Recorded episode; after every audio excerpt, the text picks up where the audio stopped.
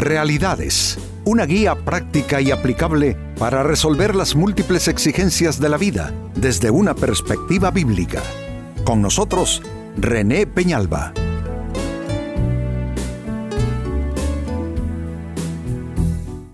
Amigos de Realidades, sean todos bienvenidos. Para esta ocasión nuestro tema, ¿sientes que Dios no te oye ni te atiende?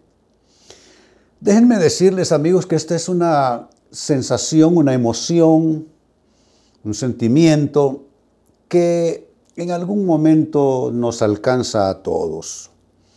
Es decir, hay un momento en que la vida se pone tan difícil, tan complicada que mm, pensamos eh, o atisbamos sobre la idea de que Dios nos ha dado la espalda, que quizá Dios nos está dando la retribución por eh, alguna de nuestras equivocaciones más grandes de vida, de nuestros pecados. Y eso, por supuesto, nos desconsuela, nos resta mucho en el ánimo, nos debilita. Pero este es un pensamiento peligroso, amigos, porque eh, nadie se hace sabotaje a sí mismo, ¿eh? Eh, nadie se hace terrorismo y me parece que pensar de esa manera es una forma de hacerse terrorismo uno a sí mismo. Y vamos a observar pues que, qué razones pueden haber allí como para que flaqueemos tanto y pensemos tal como estamos diciendo, que Dios no nos oye ni nos atiende. Pues este es nuestro tema. ¿Sientes que Dios no te oye ni te atiende? Y atención a lo que se lee en el libro de Job capítulo 30, versículo 20, que prácticamente describe cuando estamos en nosotros pasando un momento así. Dice, clamo a ti y no me oyes. Me presento y no me atiendes. Como pastor de más de cuatro décadas eh, trabajando con la vida espiritual de las personas, ¿cuántas veces he escuchado esto? Que Dios no, no le atiende a la persona, que ora, que va a la iglesia, que ayuna, que lee su Biblia y que Dios no parece venir eh, a su encuentro. Todo esto es eh, algo, insisto, eh, estrictamente humano. Cualquiera en un momento en que se siente entre la espada y la pared acosado por circunstancias adversas, cualquiera sentiría eso. Ahora, pero de sentirlo y que lo tomemos como, como algo ya, pues así es, lo doy por aceptado, eh, ¿Qué tal si hacemos algunas reflexiones alrededor de eso? Y es ahí donde traigo la pregunta, ¿por qué? ¿Cuál puede ser la causa que te sientas o que sientas que Dios no te oye, que Dios no te atiende? Atención a las respuestas. La primera de ellas es la siguiente, tus emociones, amigo, amiga, tus emociones claman tan alto que no te dejan oír a Dios. Claro que la necesidad clama en nosotros. Y la necesidad en nosotros clama tan alto, amigos, que nos hace no oír, no percibir la voz de Dios. Y eso en parte yo diría por el fenómeno, miren cómo lo estoy calificando, por el fenómeno de que muchas personas solo se oyen a sí mismas, solo están al pendiente de sus reclamos, al pendiente de sus emociones, de su tristeza, de su alegría, de su satisfacción, de su angustia, eh, de sus temores. Y eso es una trampa, déjenme decirles, eso es una trampa vivir a expensas de uno mismo, vivir a expensas de todo lo que pienso, de lo que siento. Es que eso es hacerse uno a sí mismo un encofrado. Eso básicamente es meterse en una burbuja donde no va a caber ni a percibirse nada más. Pues eso es lo que pasa con mucha gente. Están tanto solo oyendo sus dolores, están tanto solo saboreando sus, angustias, que ya no hay trago dulce para ellos. Todo es amargo, todo es hiel. Eso es un, perfectamente lo podemos calificar como un problema de, de demasiada autoconciencia.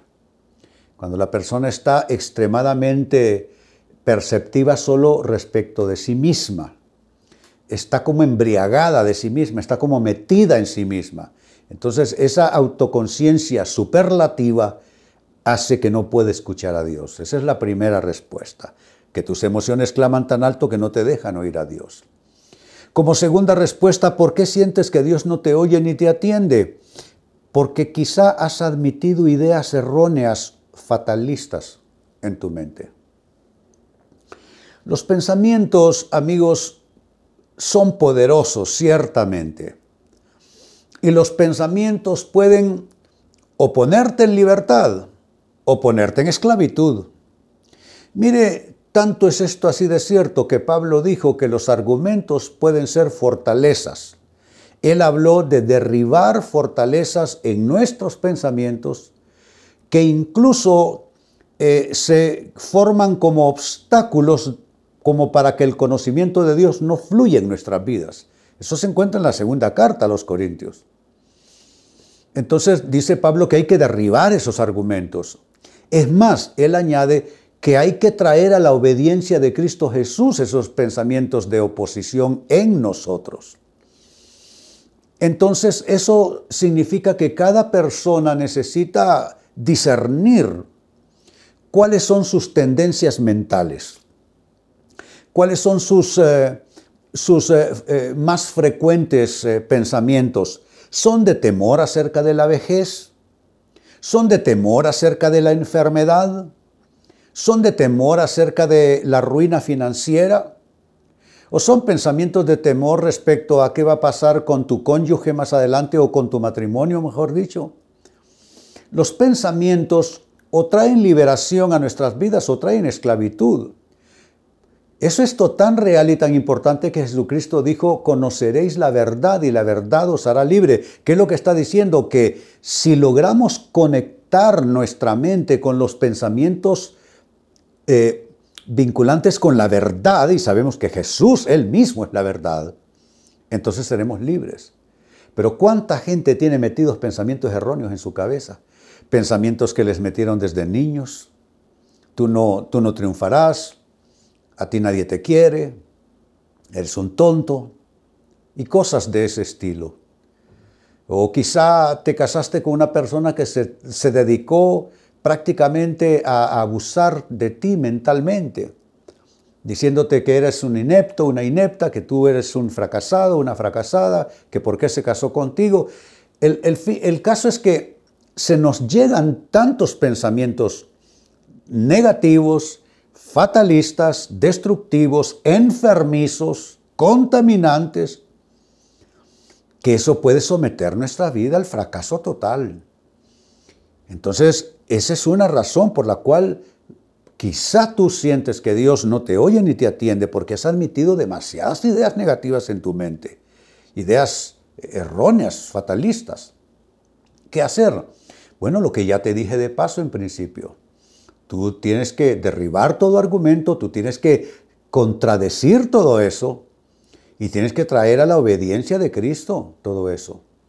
Hay un libro de, mi autoría, ese libro Prisiones Mentales, te lo recomiendo, te puede ayudar mucho para desarticular toda una serie de andamiajes de pensamientos negativos. También está el, eh, eh, eh, otro de mis libros, La mente terreno de batalla. Todo eso se puede encontrar digital gratis, gratis, en mi página de ministerio.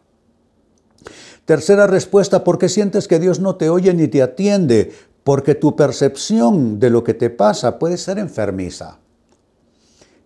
Esto también es importante, la percepción. Jesucristo dijo, la lámpara del cuerpo es el ojo.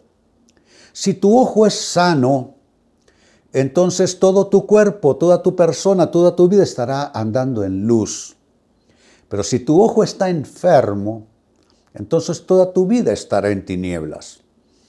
Eso eh, señala la importancia de la capacidad perceptiva. Cuando dice la lámpara del cuerpo es el ojo, está hablando de la capacidad perceptiva. Si hay algo que la vida cristiana y la nueva vida en Cristo, amigos, eh, nos hace de bien, es que cambia cómo nosotros percibimos la vida, cómo percibimos el mundo, cómo nos percibimos a nosotros mismos, cómo percibimos a los demás, cómo percibimos si tenemos algún fracaso, cómo lo percibimos, si tenemos alguna pérdida, cómo la percibimos. Eso es parte de la nueva vida en Cristo y de la transformación en Cristo. Eh, y eso es vital, amigos, la percepción. Yo, como he sido consejero por más de cuatro décadas, eh, hay gente que incluso gente exitosísima en su vida profesional con un esquema mental enfermizo. Siempre están en pleito, siempre están en pugna, siempre que están en guerra contra algo, contra alguien.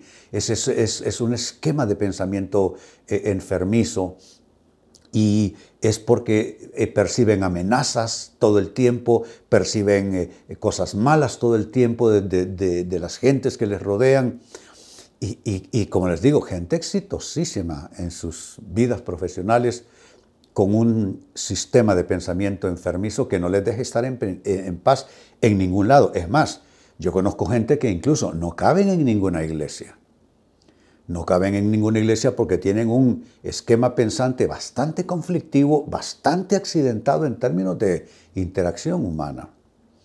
Así es que puede ser que por causa de que tu percepción y, tu percepción de lo que pasa esté enfermiza, o sea, enfermiza, quizá por eso estás sintiendo que Dios no te oye ni te atiende. Y finalmente, y como cuarta respuesta, ¿por qué sientes que Dios no te oye ni te atiende? quizá porque tienes enojo o resentimiento en tu corazón. Le llamo en consejería pastoral a esto ira reprimida y más bien le llamo ira no resuelta. La ira no resuelta es algo que está como un volcán por dentro de la persona, que aunque no haya hecho erupción, quizá de una manera devastadora, sí se puede ver la lava corriendo despacio hacia afuera, bajando las laderas del volcán.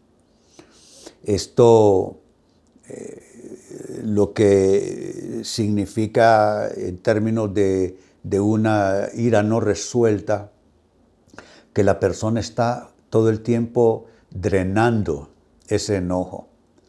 Por esa razón muchas personas eh, hacen una reacción exagerada de las cosas. Y uno les ve reaccionar y dicen, pero, pero no es para tanto. ¿Por qué se alteró tanto si esto no es para tanto? ¿Por qué gritó? ¿Por qué alzó la voz? ¿Por qué comenzó a amenazar? ¿Qué es lo que le pasa?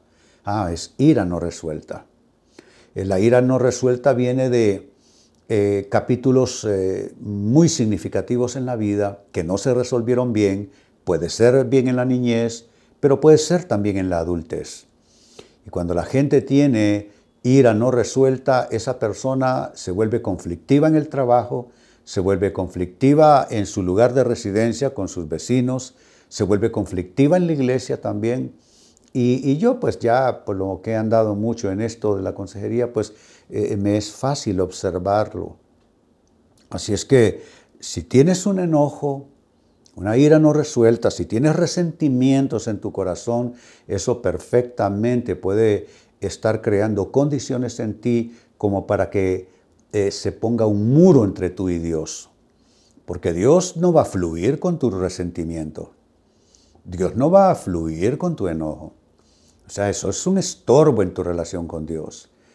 Eh, por eso es que hay que ponerse en paz y reconciliarse uno con la vida, reconciliarse con los eventos de la vida, con las personas que se nos cruzan por el camino porque si no reconciliamos todos esos malos pasajes de nuestra vida, lo que se oscurece es nuestra relación con Dios. Y entonces pasará lo que aquí estamos eh, tocando, que la persona siente que Dios no le oye, que Dios no le atiende.